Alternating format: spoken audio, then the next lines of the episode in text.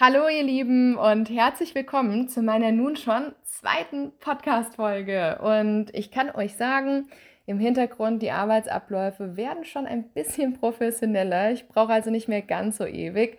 Das die erfreulichen Nachrichten direkt zu Beginn. Und apropos erfreuliche Nachrichten, an dieser Stelle möchte ich erstmal Danke für die vielen positiven Rückmeldungen auf meine erste Folge sagen.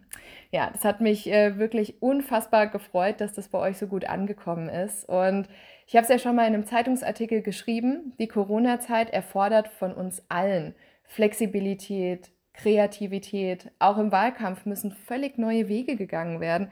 Und genau das ist natürlich mein Ziel mit diesem Projekt.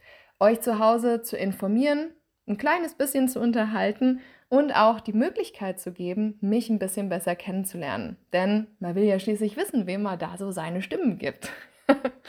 also, ihr seht schon oben. Die heutige Frage ist wahrscheinlich eine der meistgestellten bei mir. Und erstaunlicherweise geht es gar nicht so um inhaltliche Positionen, gleichwohl ich mich denen in den nächsten Tagen natürlich auch noch mit euch zusammen widmen werde, sondern um, hey, warum willst du eigentlich in die Politik und warum ins Obermörder Gemeindeparlament gewählt werden. Ja, das ist insofern eine legitime und durchaus interessante Frage, wird mich bei jemand anderem auch interessieren, weil das natürlich ganz, ganz viel über den Menschen aussagt. Was treibt ihn an? Was motiviert ihn? Und vor allen Dingen, Politik lebt ja von den Menschen. Wie geht der oder diejenige eigentlich auch mal mit Unstimmigkeiten um, die, glaube ich, im politischen Diskurs völlig normal sind. Ist derjenige bereit dazu, auch mal auf andere zuzugehen? Und genau um diese Fragen soll es heute gehen und da freue ich mich ganz besonders drauf.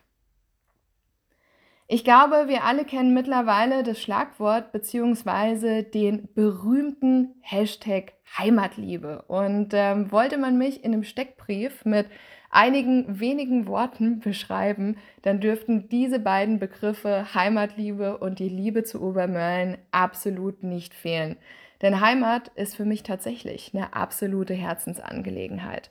Ich bin in Obermölln aufgewachsen und würde gerne von mir behaupten, dass ich hier auch meinen ersten Schrei gelassen hätte. Aber das ist leider nicht ganz der Fall. Das war nämlich im Hochwaldkrankenhaus. Aber trotzdem, vom Anbeginn der karolinischen Zeitrechnung bin ich mit Obermörlen fest verbunden.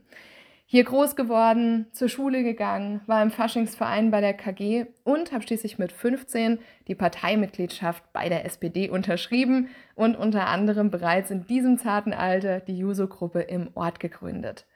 Meine Eltern leben heute noch hier, auch viele meiner Freunde. Und egal, wo es mich in den letzten Jahren hin verschlagen hat, ob das Mannheim war, Nürnberg oder Freiburg, es hat mich immer wieder zurück nach Hause gezogen, sobald ich die Möglichkeit dazu hatte. Und ich glaube, schon allein das sagt so unfassbar viel über mich und mein Verhältnis zu Obermörlen aus. So, jetzt aber zum Thema Politik. Warum eigentlich Politik? Man hätte ja damals schon zu mir als äh, junge Mädchen sagen können, Kind, kannst du dir nicht ein vernünftiges Hobby suchen? Ja, ich würde mal behaupten, an dieser Entscheidung sind maßgeblich meine Eltern schuld. Bei uns gab es nämlich nicht diesen obligatorischen Spruch, das verstehst du noch nicht, dafür bist du noch zu klein, sondern bei uns ging schon immer hoch her am heimischen Küchentisch. Und ich glaube, wenn man diese Diskussionskultur und das kritische Denken bereits mit der Muttermilch aufgesogen hat, dann kommt man aus der Nummer auch nicht mehr raus. Man will sich informieren, man will sich mit anderen austauschen, diskutieren und nicht zuletzt verdammt noch eins, was bewegen, anstatt nur hinter verschlossenen Türen zu meckern. Ja, äh, es war dann unter diesen Vorzeichen, glaube ich, wenig verwunderlich, dass ich in der achten oder neunten Klasse gleich mein erstes Praktikum beim SPD-Unterbezirk gemacht habe, äh, mich immer stärker bei der Partei engagiert habe und darüber hinaus auch die Finger vom Schulsprecheramt in der ELS nicht lassen konnte. Und ja, Politik ist über all die Jahre zu so einem festen Bestandteil in meinem Leben geworden, dass ich sogar mein einziges Hobby zum Beruf gemacht habe. Und erst Politikwissenschaften an der Universität Mannheim studiert habe und mich dann sozusagen auf dem zweiten Bildungsweg nochmal für das gymnasiale Lehramtsstudium entschieden habe, um eben auch anderen jungen Menschen genau diese Leidenschaft für die Politik, für die Vorstellung des mündigen, gut informierten Bürgers mit auf den Lebensweg zu geben. Auch hier kann ich also wieder sagen, Politik als wahre Herzensangelegenheit. Die brauche ich, den Austausch mit anderen brauche ich, die Diskussion, das kritische Denken wie die Luft zum Atmen.